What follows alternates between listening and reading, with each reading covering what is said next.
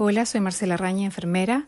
Bajo el lema Yo soy y voy a, hoy 4 de febrero se conmemora el Día Mundial contra el Cáncer, para comprometernos, fortalecer acciones dirigidas a reducir el impacto de esta enfermedad, eliminar factores de riesgo, impulsar el tamizaje y detección precoz, mejorar en el acceso al diagnóstico, tratamiento adecuado y cuidados paliativos.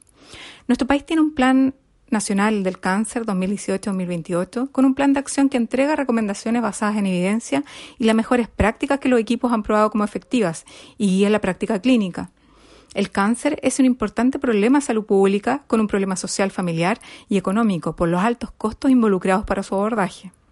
Como realidad nacional en la situación epidemiológica, el cáncer se mantiene como segunda causa muerte. Se estima que para el 2023 sea la primera causa desplazando las enfermedades cardiovasculares. En la mortalidad por tumores malignos, tasa de 100.000 habitantes al año 2015, el mayor porcentaje a nivel nacional está en el cáncer de próstata, un 23%. Sigue estómago, cáncer de pulmón y cáncer de colon. En la mujer existe una variación. En primer lugar está el cáncer de mama, pulmón, vesícula y estómago. En la región de Higgins, el hombre, el mayor porcentaje está en cáncer de estómago, próstata y pulmón. Existe nuevamente una variación en la mujer. En primer lugar está el cáncer de vesícula, cáncer de mama y estómago. En cuanto a la incidencia o aparición de casos nuevos, que notoriamente van en aumento, al 2018 llega a 53.000 nuevos casos y aparecen nuevos cánceres como el cáncer no melanoma, vasocelular o espinocelular, que están incluidos en este, el cáncer testicular y el cáncer de cuello uterino. ¿Cuáles son los factores y conducta de riesgo en cáncer?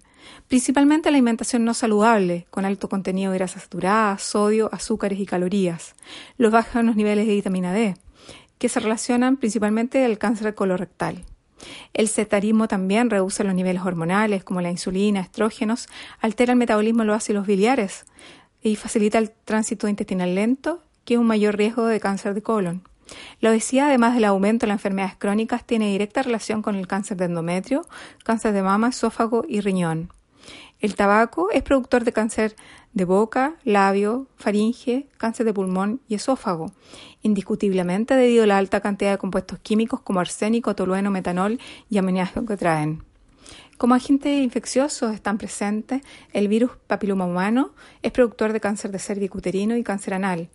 El virus de la hepatitis B es productor de cáncer hepatocelular. En ambos hoy día existe inmunización. También el Helicobacter pylori es productor de cáncer gástrico. Como factores ocupacionales está la exposición a asbesto, sílice y humus metálicos.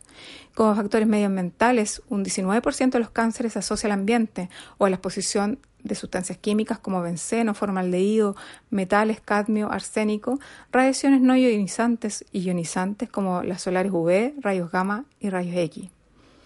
Tenemos conciencia de la gravedad del cáncer. Un 40% se relaciona al estilo de vida no saludable, con factores de riesgo que son totalmente modificables que vimos anteriormente, tabaco, alcohol, obesidad, mala alimentación, pero continuamos manteniendo estos mismos factores. Entonces la pregunta es, ¿por dónde debemos partir para mejorar?